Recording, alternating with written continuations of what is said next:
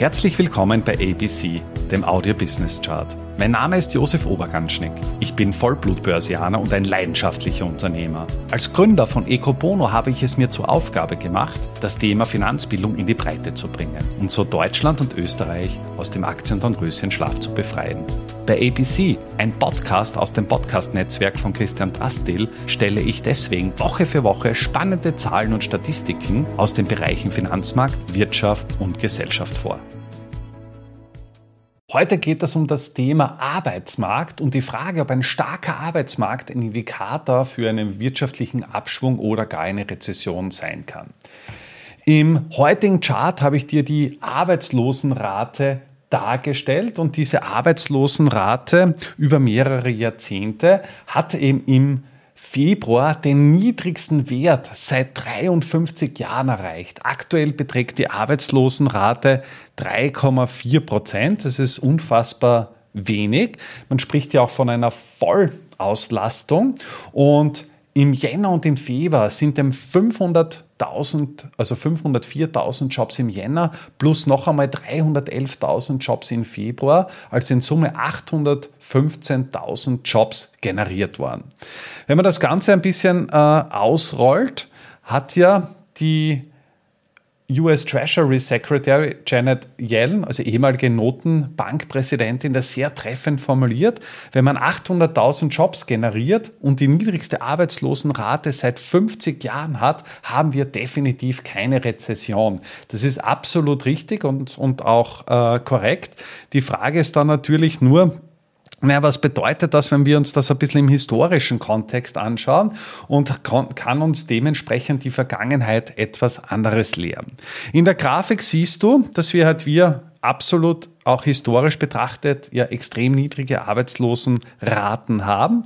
Das heißt, vor dem Jahr 2020 waren wir noch einmal so tief, dann im Jahr 2007, 2008 waren wir dementsprechend tief, im Jahr 2000 waren wir sehr tief von der Arbeitslosenrate. Dann gehen wir schon zurück in die, in die späten 80er beziehungsweise auch in die 1970er Jahre zurück.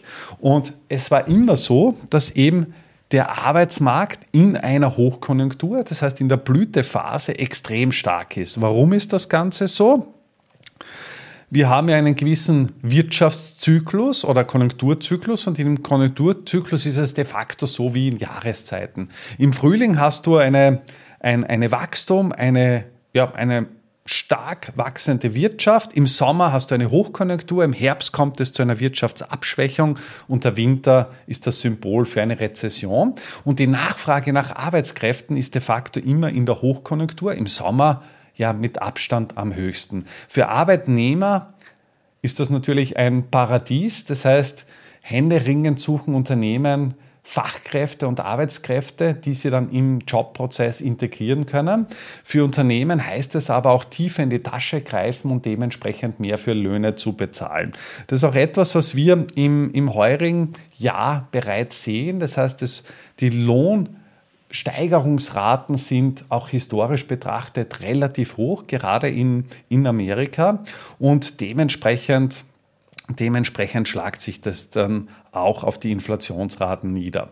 Wie reagiert die Geldpolitik darauf? Bleiben wir bei der, bei der US-Fed. Die amerikanische Notenbank hat ja das Ziel, die Preisstabilität zu bewahren, zu, also einfach zu schauen, dass die Inflationsraten niedrig sind und dementsprechend Dementsprechend sind dort diese Preissteigerungen, die durch diese Löhne passieren, ja, ein, ein Dorn im Auge. Das führt dann eben dazu, dass die FED ja in historischem Ausmaß ihre, ihre Zinsen erhöht hat. Das ist ja schon ja, der höchste Zinsanstieg in, in der Geschichte.